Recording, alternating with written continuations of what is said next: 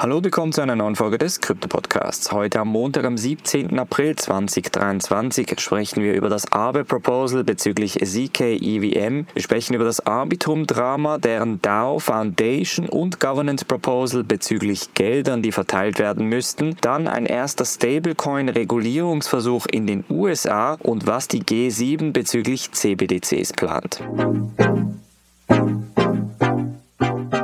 springen wir in diese erste News Story und zwar geht es um das Thema ZK EVM. Jetzt haben wir ja das gleiche Thema bereits mit Uniswap letzte Woche besprochen. Da wurde auch ein Governance Proposal angenommen, dass Uniswap auch ZK Technologie umsetzen möchte, idealerweise eben diese von Polygon auf dem Mainnet. Jetzt hat auch Aave ein Governance Proposal als eine Art Temperature Check lanciert. Das bedeutet, man tastet sich mal an das Thema heran und überprüft, inwiefern die Community einverstanden ist, Aave auf ZK EVM entsprechend zu erleben. Das erste Resultat ist sehr positiv ausgefallen. Der 99% der Tokenhalter haben dafür gestimmt, dass Aave entsprechend Zero Knowledge Ethereum Virtual Machine umsetzen wird in einer dritten Version. Nur 0,02% der Teilnehmer waren dagegen und 0,02% der Halter haben sich enthalten. Das bedeutet, dass auch Aave in einer neuen Version sehr wahrscheinlich die ZK EVM Technologie umsetzen könnte und somit natürlich Aave weiterhin als das Kredit- und Ausleihprotokoll weiterhin etablieren könnte. Im November 2022 kam es bei Aave zu einer Art Wechsel im Governance-Prozess, weil es zu einer Flash-Loan-Attacke gekommen ist, bei welcher etwa 60 Millionen kurzzeitig in Gefahr gewesen sind. Aave konnte das Problem dann relativ schnell beheben und hat seitdem auch die ganze Governance Governance-Geschichte ein bisschen umgestellt. Und wir sehen jetzt mit Uniswap und Aave die ersten größeren DeFi-Protokolle in Richtung ZK-EVM-Technologie sich bewegen und gleichzeitig sehen wir auch Vorteile und Nachteile von Governance-Strukturen. Das bringt uns zu der nächsten News-Story, denn da sprechen wir über Arbitrum. Wir hatten ja vor ein paar Wochen bereits über das Arbitrum-Drama gesprochen. Da ging es darum, dass beim ersten Governance Proposal, beim AIP 1, darüber gewotet wurde, dass etwa eine Milliarde US-Dollar Gegenwert an Arbitrum-Tokens für die Foundation gesprochen werden sollten. Das bedeutet, dass die Stiftung dann frei, mehr oder weniger frei über diese eine Milliarde US-Dollar verfügen konnte. Man hat das Ganze dann so argumentiert, dass man entsprechende Kostenpunkte hatte und auch weitere Investments tätigen wollte und man deshalb eben dieses Geld gebraucht hatte. Das hat aber zu einer ziemlich negativen Folge, welche auch den Arbitrum-Preis beeinflusst hat, geführt, denn die Community war sehr stark dagegen, dass Arbitrum diesen Geldbetrag komplett für sich beanspruchen würde. Man hat jetzt ein neues Proposal lanciert, das AIP 105. Dabei ging es darum, dass 700 Millionen Arbitrum-Tokens der DAO wieder zurückgesprochen werden, das heißt wieder zurück in die Treasury gelegt werden. Momentan sieht es aber sehr stark danach aus, als wäre auch die Community gegen diesen Vorstoß, denn 118 Millionen Votes waren ganz klar dagegen. Nur 21 Millionen Arbitrum-Tokens haben dafür gewotet. Etwa 14,5 Prozent waren nur dafür. Das bedeutet, dass einige Wahlen ein gewisses Interesse daran haben, dass Arbitrum weiterhin dezentralisiert wird, aber eben nicht mit diesem Schritt. Das wurde dann auch im Forum effektiv diskutiert auf der Arbitrum-Seite. Zwei Wahlen haben sich da zu Wort gemeldet. Zum einen ein Wahl mit 4,8 Millionen Arbitrum-Tokens hat gesagt, dass es grundsätzlich nur eine Art Machtspiel des Governance Proposals sei und quasi schlussendlich ein unnötiger Schritt, um das Arbitrum-Ökosystem weiter zu stärken.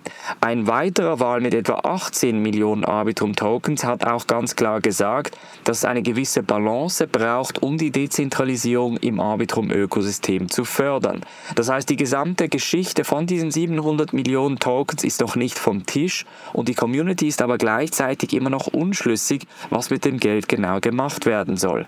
Es wurde ja nach dem Governance Proposal, also nach dem ersten von der Arbitrum Foundation vorgeschlagen, dass man diese 700 Millionen Arbitrum Tokens runterbricht und nur teilweise gewisse Governance Proposals durchboxen kann, sodass nicht einfach auf einmal ein großer Betrag von Arbitrum Tokens effektiv gebraucht wird. Das würde sich ein bisschen auch mit dem Community-Gedanken decken, dass man eigentlich für jeden Anteil, den man an Arbitrum Tokens braucht, schlussendlich auch die Community fragt und somit auch die Community mit einbezieht. Dann springen wir in die USA und sprechen über das US House Financial Services Committee, welches bereits einen ersten Entwurf zur Regulierung von Stablecoins veröffentlicht hat. Es soll am Mittwoch, am 19. April zu einer Anhörung kommen, bei welcher auch Leute aus der Industrie, also spezifisch aus der Stablecoin- und Kryptoindustrie eingeladen werden sollen. Zum Beispiel soll ein Mitarbeiter von Circle mit dabei sein, die geben ja den USDC-Token heraus und auch Jake Chervinsky von der Blockchain Association, welches als Verein die Blockchain-Industrie als Gesamtes in den USA repräsentiert. Im Entwurf enthalten ist ein Moratorium für Stablecoins, welches algorithmische Stablecoins wie zum Beispiel den Terra UST, welcher ja vor einem Jahr komplett implodiert ist, entsprechend verbieten bzw. als Moratorium zum ersten erstmal verbieten, bis man die Technologie erst besser verstehen würde. Es wird auch über CBDCs diskutiert, das ist natürlich ein heißes Thema. Auch CBDCs in den USA könnten in den kommenden Monaten immer relevanter sein. Wir haben in den letzten Wochen ja immer wieder über diese Anti-Krypto-Botschaft in der US-Finanzindustrie gesprochen und dieser Entwurf könnte jetzt eventuell bereits die Basis zum einen für die Stablecoins, aber eben auch zum anderen für die CBDCs setzen. Apropos CBDCs, da sollten wir auch über den G7-Gipfel in Hiroshima sprechen, welcher am 19. bis 21. Mai stattfinden wird. Eines der Themen ist natürlich auch das Thema Zentralbank Digitalwährung, das heißt CBDCs, sowie auch die internationale Regulierung von Kryptowährung. Dazu haben wir ja etwa vor zwei Wochen am G20-Gipfel bereits darüber gesprochen, dass man eine globale Regulierung herausfahren möchte und das Thema CBDCs vor allem bei der G20 entsprechend platziert wurde. CBDCs beim G7-Gipfel werden jetzt aber hauptsächlich für Entwicklungsländer angeschaut. Das heißt, wie können CBDCs Entwicklungsländer entsprechend bei den wirtschaftlichen Tätigkeiten unterstützen?